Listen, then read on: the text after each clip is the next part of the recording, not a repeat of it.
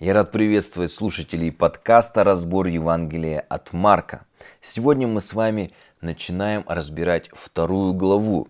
В прошлой главе мы остановились на том, что Иисус, проведя насыщенный день с учениками в синагоге, а потом и в их доме, рано утром на следующий день вышел помолиться, а после отправился проповедовать в другие города и селения. Давайте дальше прочитаем с первого стиха второй главы. Через несколько дней опять пришел он, то есть Иисус, в Капернаум, и слышно стало, что он в доме. Если мы с вами посмотрим э, подстрочный перевод Библии с греческого, то заметим, что синодальный перевод не совсем точно передает смысл этого стиха. Давайте прочитаем. «И вошедший опять в Капернаум», здесь можно поставить точку, хотя в греческом и нет точки, ну, по смыслу. Через несколько дней было услышано, что он в доме есть. То есть получается, что Иисус не через несколько дней пришел в Капернаум после утренней молитвы и исцеления прокаженного, а он, а, когда уже оказался в Капернауме, только через несколько дней разошлась молва, и люди услышали, что он в доме, и стали стекаться толпами к дому а, Симона Петра и Андрея. А сколько же времени прошло от той утренней молитвы и до его возвращения в Капернаум, сколько он проповедовал в других городах и селениях, об этом мы не знаем. Может быть, несколько недель или даже месяцев. Также хочу напомнить, что Капернаум это был город, в котором жил Иисус в дни служения. Вырос он в Назарете, родился в Вифлееме. Дом, как мы с вами помним уже сейчас, сегодня даже говорили, это был дом братьев Зеведеевых. Также, где жила, жила еще теща Петра и по преданию его дочь. А, и вот смотрите, здесь такой интересный момент, что когда Иисус пришел в их дом, то через некоторое время люди услышали об этом. Поэтому точно так же, когда Иисус приходит в наш дом, это не может стать незаметным для окружающих нас людей. Такой важный нюанс. Давайте читать дальше. Тотчас собрались многие, так что уже и у дверей не было места. И он говорил им слово. Что это за слово, которое он говорил, здесь не поясняется. Но в первой главе мы с вами читали и разбирали, что пришел Иисус в Галилею, проповедуя Евангелие Царствия Божия и говоря, что исполнилось время и приблизилось Царствие Божие. Покайтесь и веруйте в Евангелие. Это мы подробно разбирали в подкасте, который называется «Приблизилось Царство Божие». Можете его переслушать. Читаем дальше. «И пришли к нему с расслабленным, которого несли четверо, и не имея возможности приблизиться к нему за многолюдством, раскрыли кровлю дома, где он находился, и, прокопав ее, спустили постель, на которой лежал расслабленный. Дома простых людей в то время были небольшими. Комнаты обычно 3 на 4 метра, то есть 10-12 квадратных метров. Видите, в принципе, как и э, сегодня у многих людей в квартирах. Много, много народу такой дом не мог вместить. И мы видим, что друзья расслабленного, увидев это, решили не занимать очередь, а пойти на крайние меры. И вообще здорово иметь таких друзей, которые тебя принесут к Иисусу Христу, к Его ногам, спустят, даже разобрав крышу, кровлю дома. Но еще лучше быть таким другом.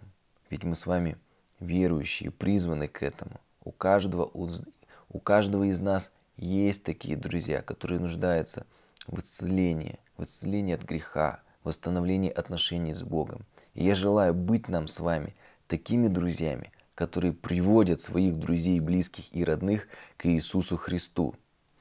Друзей, как мы здесь читаем, было четверо. А значит, что это был э, взрослый человек, это не был ребенок или подросток. А, и здесь также может возникнуть вопрос, а почему, когда Иисус пришел в синагогу после того собрания, они не пришли с, с этим расслабленным другом своим? И может быть потому, что они не были в тот день, никто из четверых, на собрании в синагоге.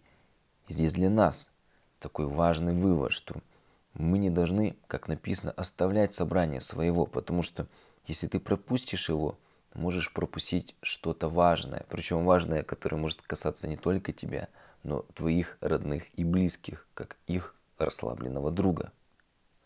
Как они попали на крышу? В то время на крышу вела лестница, или же можно было попасть с крыши другого дома, потому что дома часто стояли рядом друг с другом, и можно буквально было перешагнув с крыши одного дома на другой. Э, двух-трехэтажные дома были в то время редкостью. А, крыши были плоские, то есть по ним можно было ходить, они имели всего лишь небольшой уклон а, для того, чтобы а, вода после дождя могла стекать с них, чтобы не образовалось никаких луж. Также на этих крышах часто евреи могли отдыхать, даже спать и в летний зной, поставив себе небольшой шалашик от солнца и ночью и своих э, друзей, гостей размещать, кто, может быть, приходил к ним с ночевкой, и даже какие-то вещи хранить. Помните, из Ветхого Завета даже пример был, когда там, то есть даже могли укрыться люди а, в каких-то там, помните, по-моему, в сене или в, в мешках с зерном, то есть могли там что-то хранить. И также элементом этих крыш а, были перила. Помните, во второзаконии написано, если выстроишь дом новый, то сделай перила на кровле твоей, чтобы не навести вины крови на дом твой, если упадет кто-нибудь с него. То есть такой частью, э, элементами этой крыши были перила. Почему же этим людям пришлось копать эту крышу? Дело в том, что материалом этой крыши, ну помимо каких-то там соединительных брусьев, на которых лежал этот материал, была э, глина и солома которая лежала вот на этих вот деревянных перекрытиях. И раскопать такую крышу в принципе было не так сложно. И вот здесь представьте такой момент, когда эти люди, друзья расслабленного, начинают раскапывать крышу. Что происходит с теми людьми, которые находятся под ней? Ведь на Иисуса начали падать э, куски глины, земли, сыпаться солома. Я думаю, что ну, мягко говоря, это было не совсем приятно. А что могли подумать хозяева дома? Представьте вашу крышу. Ну, начинает разбирать вас дом, разносят, ломают. Что бы вы сказали? Прекратили бы вы этот беспредел бы?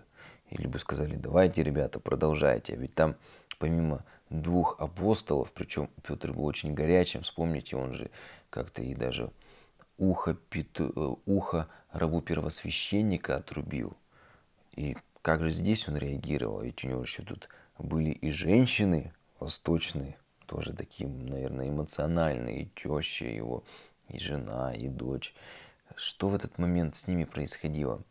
Библия не описывает это. И Марк не пишет нам. И э, когда они увидели, что делали – друзья этого расслабленного, то здесь возникает вопрос, а вот их действие, это было дерзновением или дерзостью?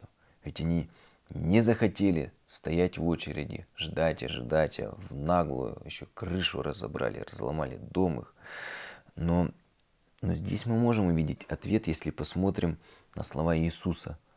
Он, написано далее, видя веру их, заметьте, не амбиции или нежелание тратить время, но веру их, говорит расслабленному, чада, прощаются тебе грехи твои.